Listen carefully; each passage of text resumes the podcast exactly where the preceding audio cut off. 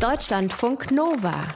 Das perfekte Buch für den Moment, wenn du ein Meer aus Tränen weinst. Ist das das? Ist das diese Achtsamkeit? Satt und angetrunken auf einem schwarzen Felsen am Meer sitzen, unter dem kalten Licht des Vollmonds aufs Wasser starren, jede Welle einzeln begrüßen und auf nichts warten? Weder auf eine Nachricht noch auf ein Zeichen? Nur sitzen, gucken, egal sein? Ist das das, wovon alle immer schwärmen? Lucy schwärmt nicht. Lucy leidet. Sie könnte in die Brandung springen, direkt vom Felsen aus, könnte abtauchen ins dunkle, unbekannte Nichts. Mit dunklen, unbekannten Nichtsen kennt sich Lucy eigentlich ganz gut aus, aber das Meer hier, das ist größer als alle anderen. Das würde nicht mal merken, wenn sie in ihm untergehen würde. Würde es irgendjemand merken? Dominik, der diabeteskranke Hund ihrer Schwester Annika. Der würde winseln, ins Haus kacken und irgendwann unterzuckert zusammenbrechen. Annika natürlich, wenn sie aus dem Urlaub zurückkommt. In sechs Wochen? Der Hydra der Verzweiflung würde Lucy vielleicht auch fehlen. So nennt Lucy sich und die vier anderen beziehungsgestörten Frauen in der Therapiegruppe, zu der sie seit kurzem geht. Aber da fehlt immer mal eine wegen irgendwas. Also würde erstmal nur der Hund was merken. Das Problem ist, Lucy ist im Grunde egal, wem sie fehlt, solange sie Jamie fehlt. Acht Jahre lang ist sie mit ihm zusammen gewesen, also gefühlt ewig. Die Luft war plötzlich raus.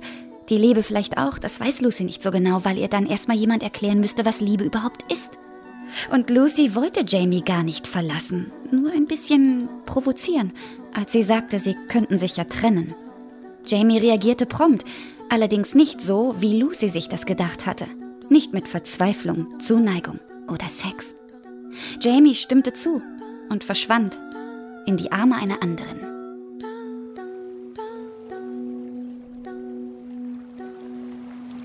Und während Lucy am Meer hockt und sich wünscht, dass Jamie sie vermisst, sieht sie im Augenwinkel etwas Fleischiges über die Felsenkante ragen. Erst ein Arm, dann zwei, schließlich kommt ein Kopf zum Vorschein. Da hängt ein Typ. Im eiskalten Wasser, oberkörperfrei. Er grinst breit und sagt: Sorry. Fische heißt das Romandebüt von Melissa Broder und erzählt von Lucy. 38 Jahre alt, seit ein paar Wochen Single, seit neun Jahren Doktorandin, seit immer auf der Suche. Auf der Suche nach etwas oder jemandem, der oder das die Leere in ihr vollkommen ausfüllen kann. Diese Leere ist mal kleiner, mal größer, immer im Kontrast zu Lucy selbst.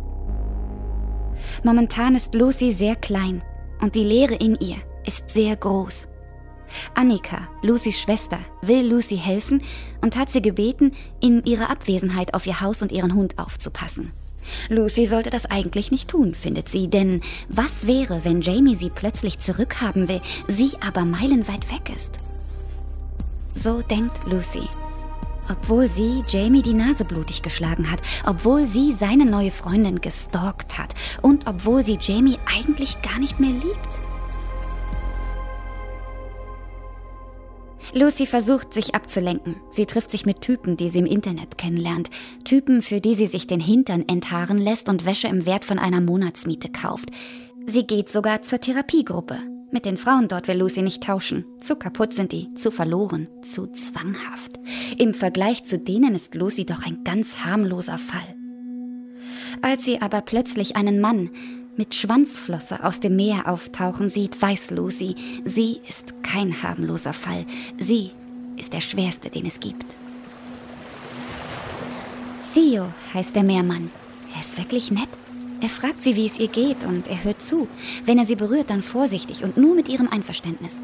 Und obwohl er im Meer verschwindet, sobald es dämmert, weiß Lucy, dass er zurückkommen wird. Das ist neu für Lucy. Ebenso die Erkenntnis, dass jemand Angst davor hat, sie könnte verschwinden. Und das fühlt sich gut an. Am Anfang jedenfalls. Aber mit jedem weiteren Treffen spürt sie, dass Theo sich nicht zufrieden geben wird mit dem, was sie haben. Er wird mehr wollen.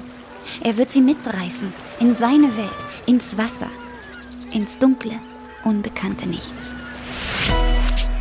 Deutschlandfunk Nova